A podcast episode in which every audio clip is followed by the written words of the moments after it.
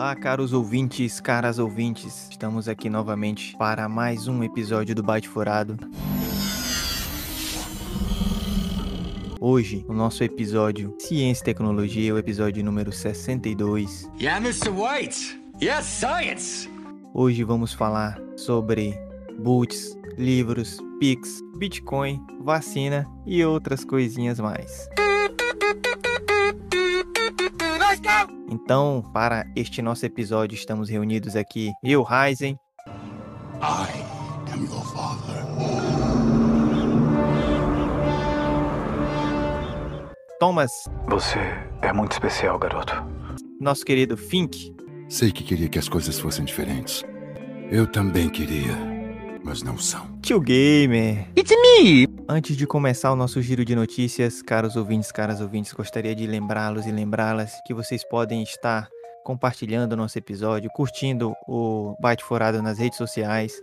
Se você tem algum colega, alguma colega que gosta de ciência e tecnologia, que gosta de coisa nerd, gamer, geek, então recomende o nosso podcast para esse seu colega, para essa sua colega que já nos ajuda. E se você tiver ali um dinheirinho sobrando, também temos um sistema de assinaturas no PicPay.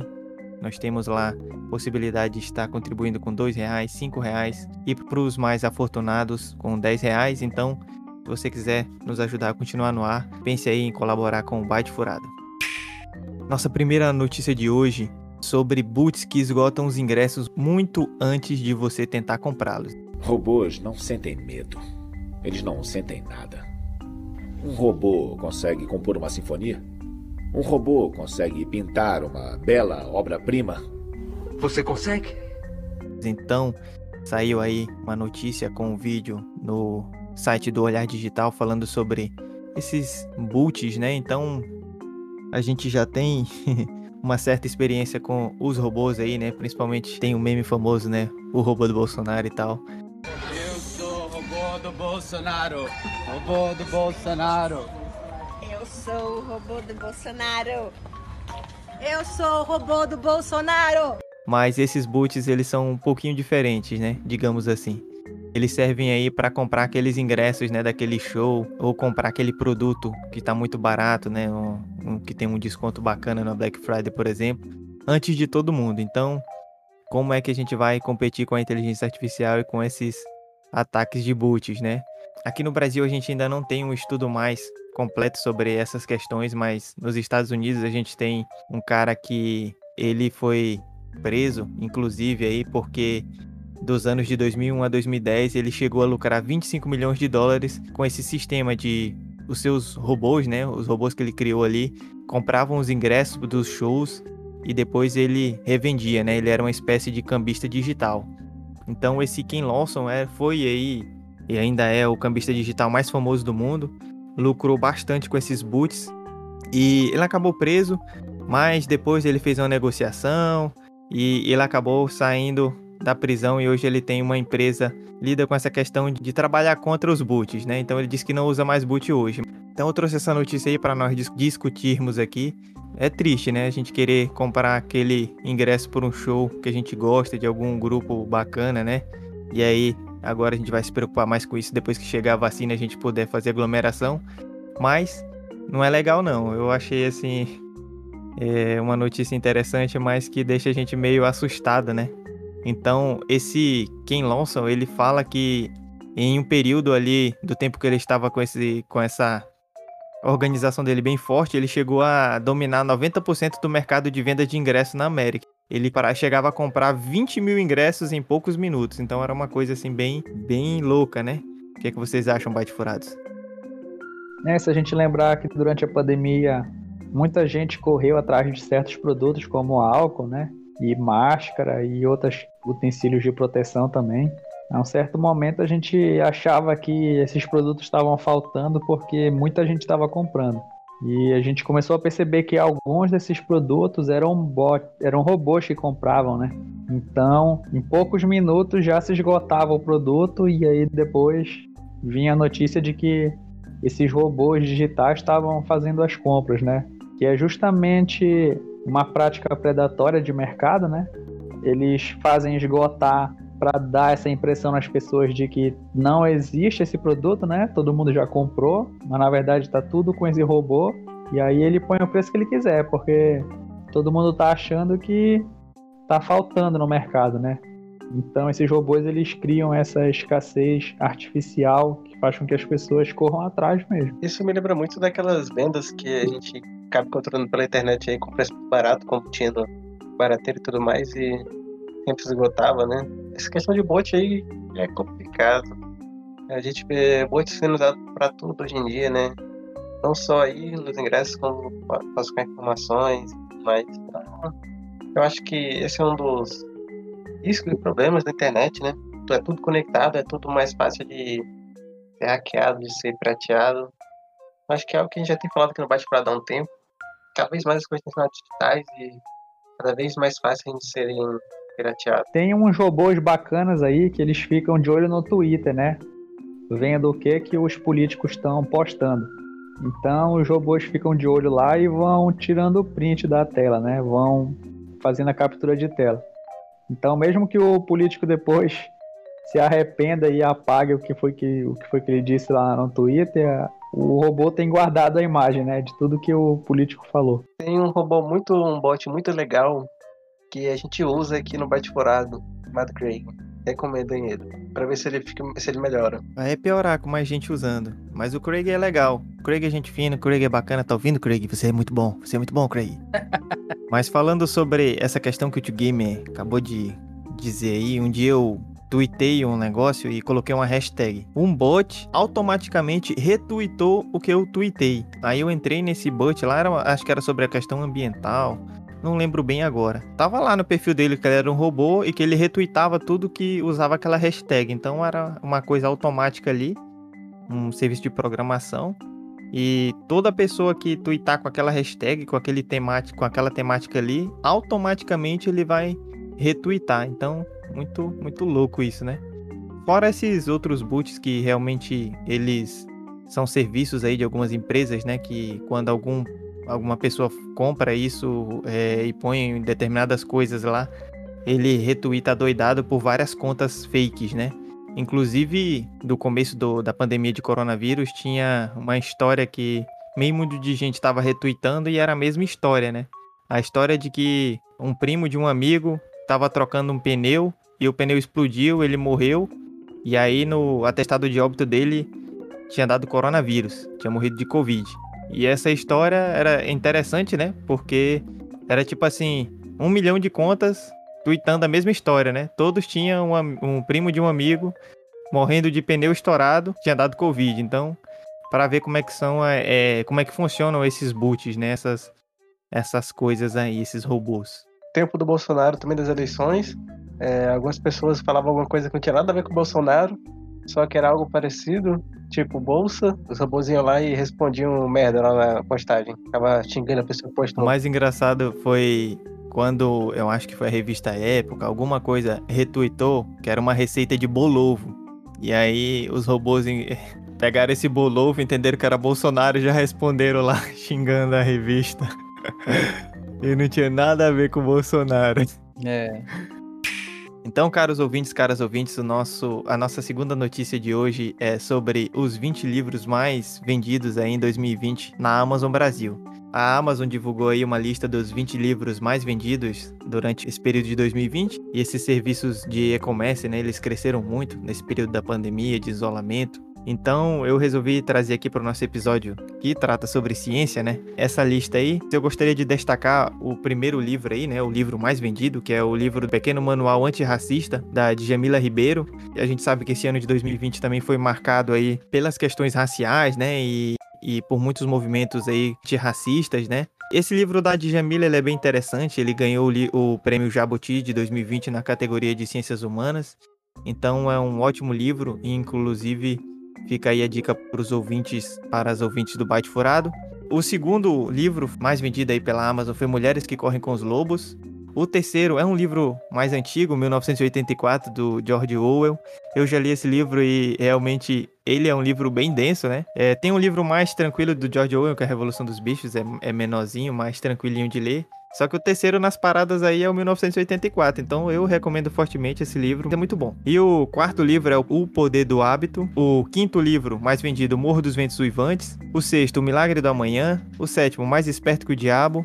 O oitavo, aí vem outro livro do George Orwell, que eu acabei de citar lá em cima, A Revolução dos Bichos, né? Menor, bem tranquilo e que impressiona, bem bacana também. O nono é o Racismo Estrutural, de Silvio Almeida, né? Mais um livro é, sobre a, a temática antirracista, falando sobre o que é o racismo estrutural, né? Porque o Silvio Almeida, ele realmente diz que todo racismo ele é estrutural. O décimo livro é A Coragem de Ser Imperfeito. Nós temos aí mais outros bons livros, como 21 Lições para o Século XXI, do Yuval Noah Harari, né? Inclusive, em episódio anterior a gente trouxe aqui uma discussão do Yuval, né? Sobre o nosso futuro da humanidade, né? Daquelas pessoas que se tornarão inúteis, que não terão emprego e não terão o que fazer. Então, também é um autor bem bacana. Nós temos também, entre os livros, o Escravidão, do Laurentino Gomes, né? Volume 1. É um livro denso também, muito interessante. Outro livro do Yuval, que é o Sapiens, Uma Breve História da Humanidade, que também é um ótimo livro.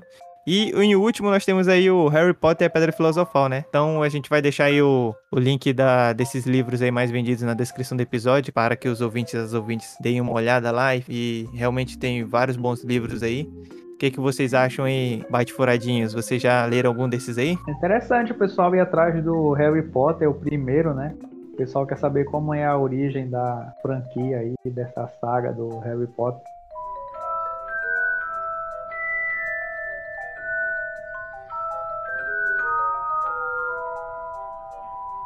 E o Sapiens, ele é muito indicado pelo Atila, né? Quando ele fala lá do Nerdologia, ele sempre fala desse livro aí, Sapiens. Bem, também achei interessante aí o Harry Potter estar aí nessa lista, né? Fiquei pensando, eles não gostaram da série, por que não compraram o segundo? Ou em 2021 vai ser o, seg o segundo que vai estar nessa lista. É, é, um livro já antigo, né? Já tem vários filmes sobre. Já tem os filmes dele, então acho bem interessante ele também estar aí. E George Orwell é realmente, para mim, um autor extraordinário. E eu realmente recomendo a Revolução dos Bichos. O 1984 eu não terminei, então não vou recomendar ele por enquanto, né? Agora, a Revolução dos Bichos, é, para mim, foi um livro muito bom e muito interessante. E ele conta é, essa história ali um pouco da revolução, né? Como foi um pouco daquela, da revolução russa, como foi um pouco dos erros, né? E eles conseguem, e ele consegue tornar essa, essa história sobre essa revolução de maneira bem interessante pra gente, né? Não como foi realmente, a gente acaba não, talvez não chamando tanta atenção, né? Ou outros, outras pessoas, né? É, por exemplo, pro Ryzen que gosta mais de ler livros sobre direito já e já tem uma leitura já mais diferenciada, para ele ler sobre a revolução seria algo, acho que até de boas, né? Agora, para uma pessoa que está no ensino médio e ainda está aprendendo suas leituras, está começando a vir dessas histórias mais fantasiosas, tipo Harry Potter, é acho que é um livro muito bom para introduzir essa, essa contextualização diferente, né? Tem que ter dragão e cavalo. Se não tiver os dois. Harry Potter tem, Harry Potter. Não tem a fundação, né? Vai ter uma série, lançamento de uma série aí e não tem um livro nos top 10 aí. Eu fico imaginando que Duna vai chamar bastante atenção quando sair o filme, né? Verdade. Então ano aí. que vem a gente, pode, a gente pode esperar Duna aí, né? Também, também. As previsões do Bate Furado sempre acertam. Mais uma previsão aí. Então, caros ouvintes, caras ouvintes, essas são minhas duas notícias de hoje. Agora eu passo aí a, a vez para nosso querido Thomas Edson trazer mais informações aí para o nosso episódio. Pois bem, continuando aqui nosso Giro notícias, a próxima notícia que eu trago. Vamos falar de coisa boa, vamos falar de dinheiro. O Banco Central libera pagamento da guia do e-social pelo Pix. O Banco Central anunciou que a partir de agora os empregadores domésticos de todos os países podem pagar a guia de documento de arrecadação simples doméstica, né, o DAI, também conhecida como guia de e-social, usando o Pix sistema de pagamento instantâneo lançado recentemente. A novidade no pagamento pode ser feita usando um QR Code e foi lançada para beneficiar os empregados e diminuir as burocracias, além de permitir que as obrigações tributárias sejam facilmente cumpridas. Com a ajuda da Receita Federal, a subsecretária de Inspeção de Trabalho do Ministério de Economia, da Divisão de Soluções e Arrecadação de Serviços Federal de Processamento de Dados, a SEMPRO, o Sistema Escrituração Digital das Obrigações Fiscais Previdenciárias Trabalhistas, o E-Social, ganhou facilidade no pagamento instantâneo. Segundo o fundador, a implementação por João Ferreira Machado, né, que é o coordenador geral, ele coloca que entregamos o layout simplificado do e-social, disponibilizando o e-social download, criamos um aplicativo para o empregador doméstico, entre várias outras novidades. E por fim concluímos o ano realizado mais duas importantes entregas em conjunto com a CEPA. Então são novas facilidades aí entrando quem faz esse tipo de pagamento, né, do e-social, facilitando a vida aí. Em vez de pegar filas, ainda mais no período que nós estamos, né, é importante essas novas formas novas ferramentas serem colocadas à disposição da população. É, tudo que vem para facilitar é bom, né? Bacana que o Banco Central tá fazendo essa liberação aí. Eu acho que o Pix, ele realmente é uma ferramenta bem útil, né? Rápida. Eu vejo que ainda uma grande parte da população não sabe usar essas ferramentas, ou tem receio, né? E ainda hoje eu vejo assim, nas filas de bancos, ou lá na loteria, né? Nas casas lotéricas, muita gente na fila unicamente para pagar contas, né? Coisas hoje que a gente faz ali pelo aplicativo de celular, de forma bem simplificada, ou pelo computador também, né? Assim, né? A gente ainda precisa melhorar essa, essa cultura aí de, de pagar a conta, ter que ir pra fila. Ainda mais no momento que a gente ainda tá com pandemia, né? Não tem muita lógica a gente ter todas essas filas aí para serviços que a gente resolveria mais facilmente é, sem sair de casa, né? Só tendo uma internet ali no celular. É claro que a gente ainda tem uma parte da população que tem uma internet ruim ou nem tem internet, né? É, não tem acesso a essas informações. Mas hoje a gente já tem possibilidade aí de, de facilitar muita coisa, né? Então falta mais essas informações chegarem aí à, à maioria da, da população. E quando facilita assim o pagamento é bom, né?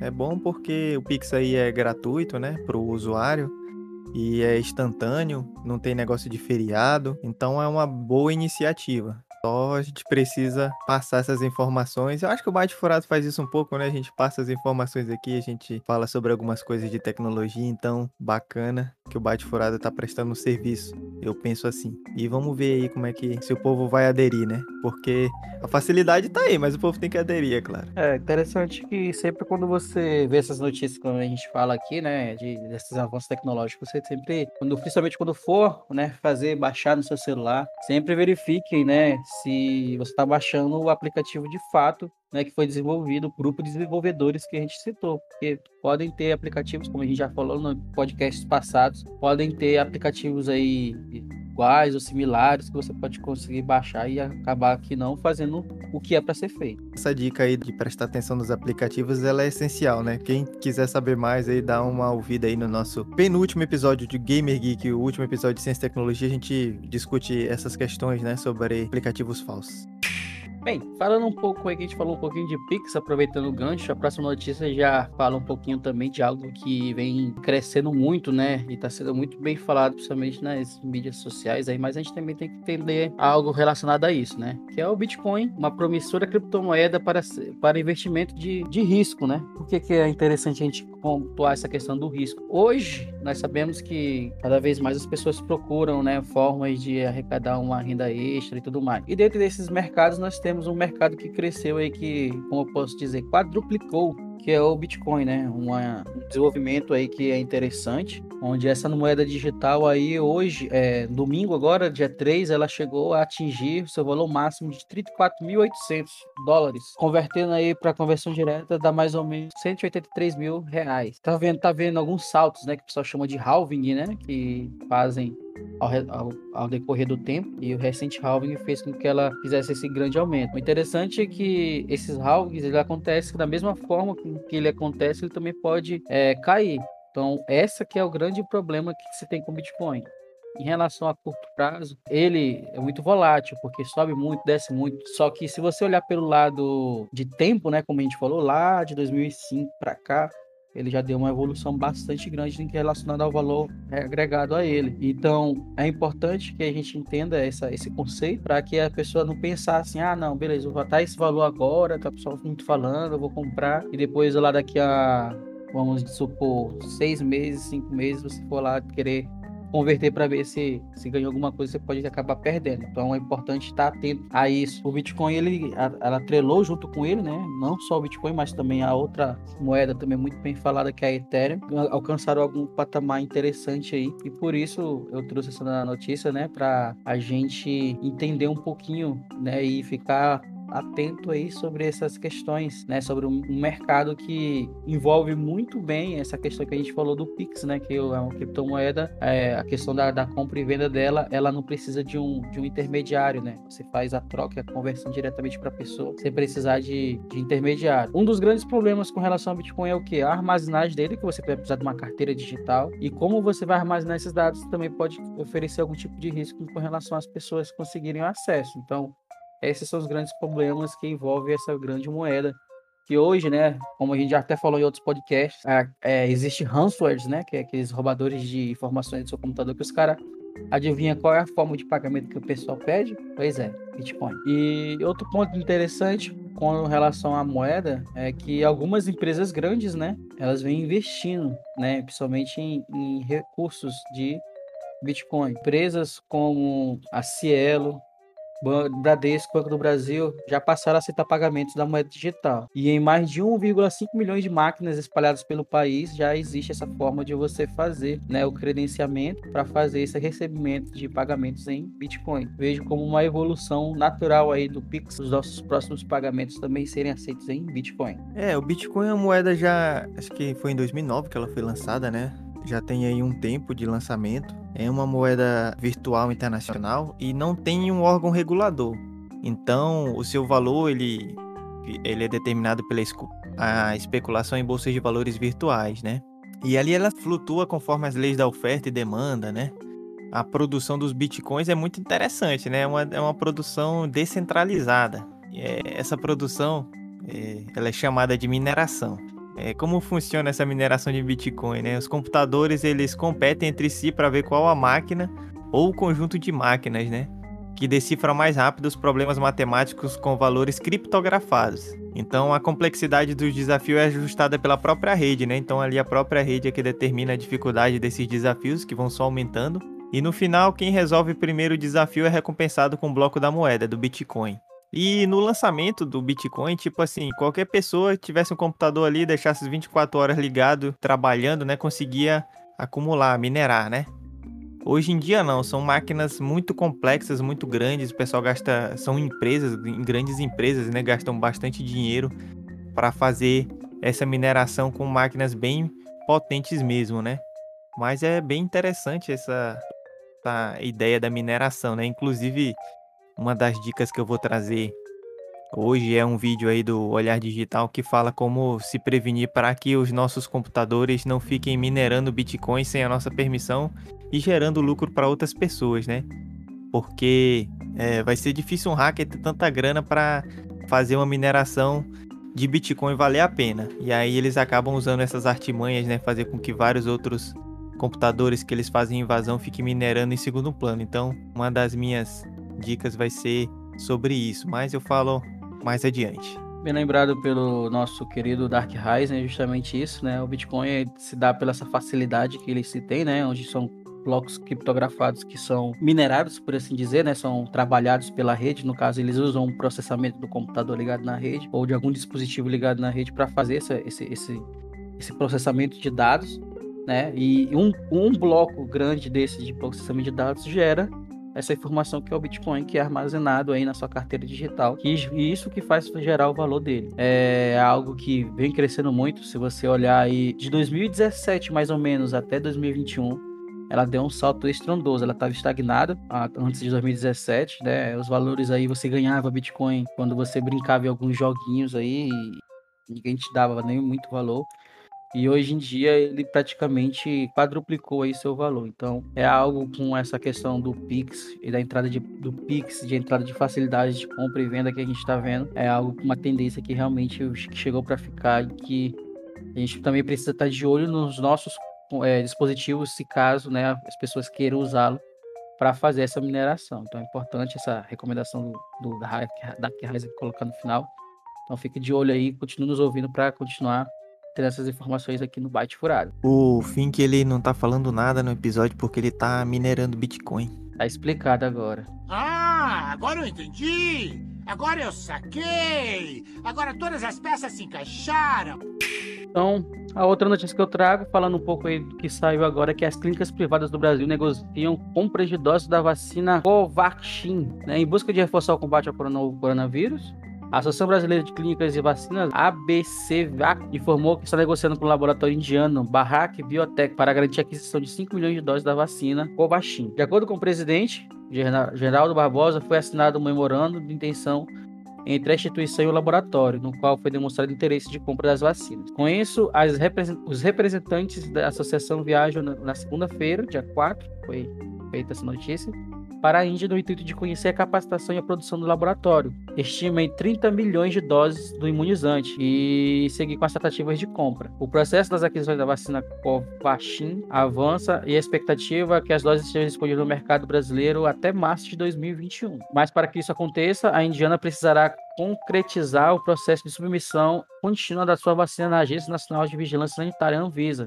etapa necessária para o registro do imunizante no Brasil. Essa vacina, a Covaxin, é uma, uma vacina desenvolvida lá pela, pela Índia, né? Apesar de notificar o contato inicial do laboratório Bharat Biotech para o procedimento, a Anvisa afirmou em nota que o processo de submissão contínua é restrito a empresas que possuem um ensaio clínico da condição aqui no Brasil e que a vacina Covid não está sendo testada no país. Ainda segundo o comunicado da Anvisa, a Agência Geral de Medicamentos da Anvisa já, já entrou em contato com representantes do laboratório no Brasil e se colocou à disposição para realizar uma reunião e prestar esclarecimentos. É algo aí que está sendo concretizado aí, né? Uma vacina além das que a gente já conhece, né? Que são a Coronavac e a vacina de Oxford, que eu me esqueci o nome. Existem mais outras vacinas aí que estão sendo pleiteadas para trazerem para a população em geral. Bem, é, eu acho que todas essas notícias aí que envolvem é, vacinas, é, a gente tem que ficar feliz aí, né, com o aparecimento de notícias assim. Ah, e outra coisa, se chegar as vacinas eu tomo as duas doses e pode ser da China. Chegar eu tomo as duas da China. Pode aplicar, pá, aplica numa bunda, numa parte, pá, aplica na outra, pá, vacina eu tomo. Acontece que essas vacinas da Índia, elas estão ainda é, meio complicadas para chegarem ao Brasil. Essa vacina da é, essa Covaxin, né, Covaxin aí, ela é, foi é, lançada assim de forma um pouco aprovada de uma forma um pouco rápida lá na Índia, então tem alguma celeuma ainda sobre isso. O problema que eu vejo maior que saiu recentemente é que o governo brasileiro tá querendo trazer vacinas lá da Índia e o, a, o governo indiano eles proibiram a saída de vacinas até a população deles, que é grande pra caramba, né?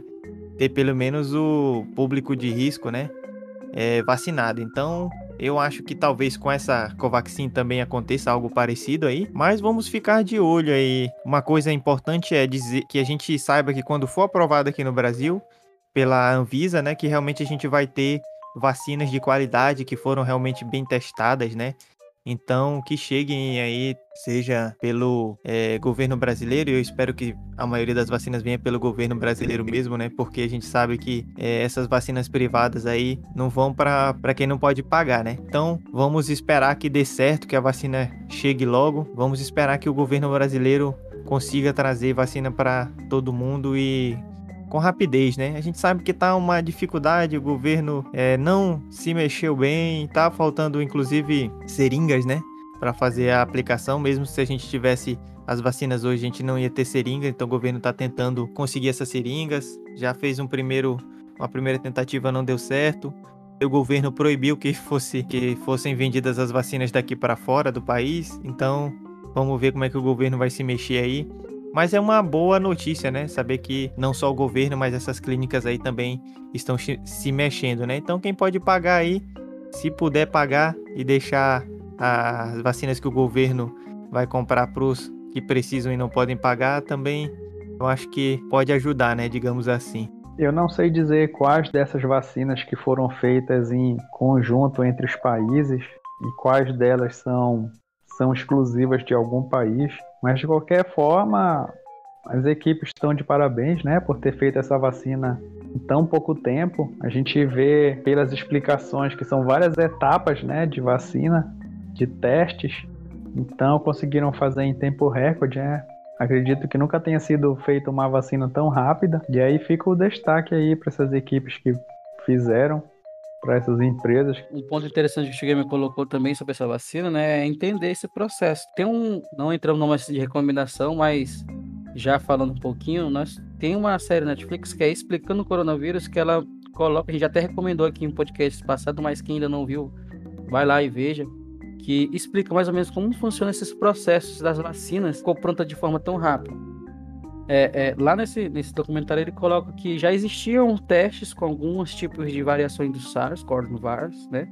E que eles só apenas pegaram esse vírus específico que fez a pandemia e aplicaram nesse protocolo já feito. Então já existia algo já pré-feito ali, que onde já pulou algumas etapas que garantiu que as empresas fizessem esse trabalho à frente. Então é importante a gente entender esse processo da geração da vacina, criação da vacina e principalmente, né, que a gente veja o nosso processo de vacinação que nós temos no Brasil, né, que é pelo, pelo SUS, como uma forma que nós, como maioria de população, temos como acesso. Então é importante a gente entender, é, como o Dark Rising colocou, se a Anvisa vai verificar se a vacina vai estar ok, então é sinal de que é algo que vai ser de uso mesmo e a gente vai conseguir, sim, é, ter uma imunização maior contra esse novo vírus.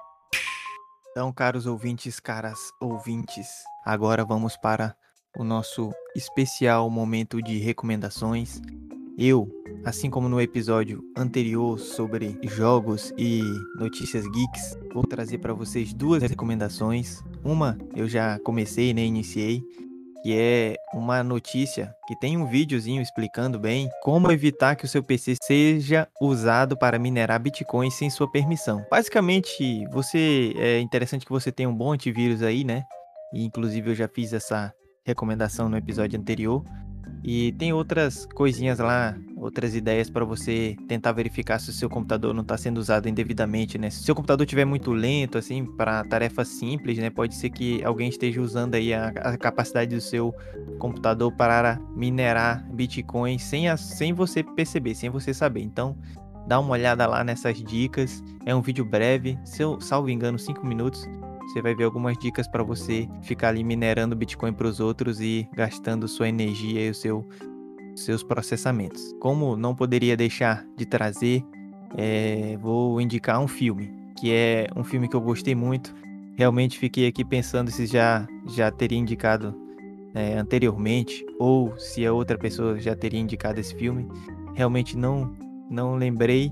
Perdão se já indiquei. E esse filme Interestelar ele é um filme do Christopher Nolan, né? E quem já ouviu aí episódios anteriores sabe que eu gosto desse diretor. Ele lida muito com essas questões de tempo, né? E sempre ele, ele faz esses filmes cabeçudos aí que a gente fica refletindo que diabo aconteceu. Ele basicamente fala sobre uma terra que já é, consumiu suas reservas naturais e está bem problemática. E um grupo de astronautas recebe a missão de verificar possíveis planetas para re receber a população mundial possibilitando a continuação da espécie, né? Então, nós temos um elenco bacana com Matt McGonagall, Anne Hathaway, né? Maravilhosa Anne Hathaway.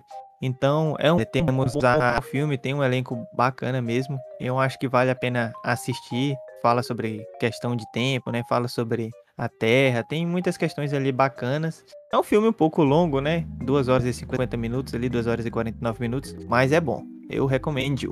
Minha recomendação de hoje é um jogo, né, que achei interessante ali, principalmente pela jogatina é, cômica, né, aquele humor meio ácido e o jogo cartoonizado que é The Outer Worlds, né, eu comecei a jogar no PC ele, um joguinho bem bacana, me lembrou muito o sistema de cura dele, o sistema de cura de Cyberpunk, né? Onde tu tem que inalar ali, tem um inaladorzinho. É um jogo legal, ele é bem divertido pra você passar algumas horas jogando, né? Estilo RPG.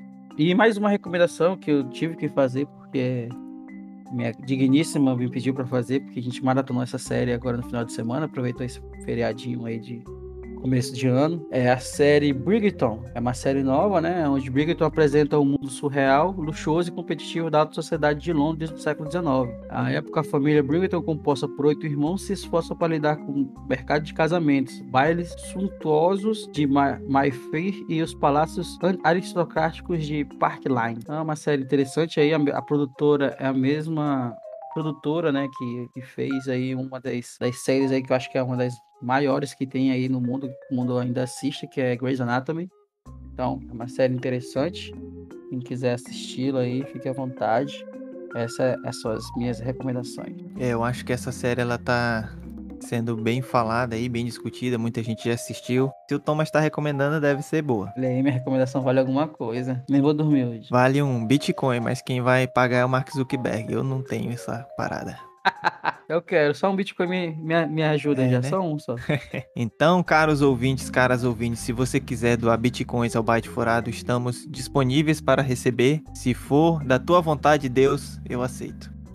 Este foi nosso episódio Ciência e Tecnologia, episódio número 62. Espero, caros ouvintes, caras ouvintes, que vocês estejam todos e todas bem, com saúde, que seus familiares estejam bem, com saúde, que vocês estejam também com muita grana, que vocês vão poder ir lá no PicPay doar aqui pro Bate Furado.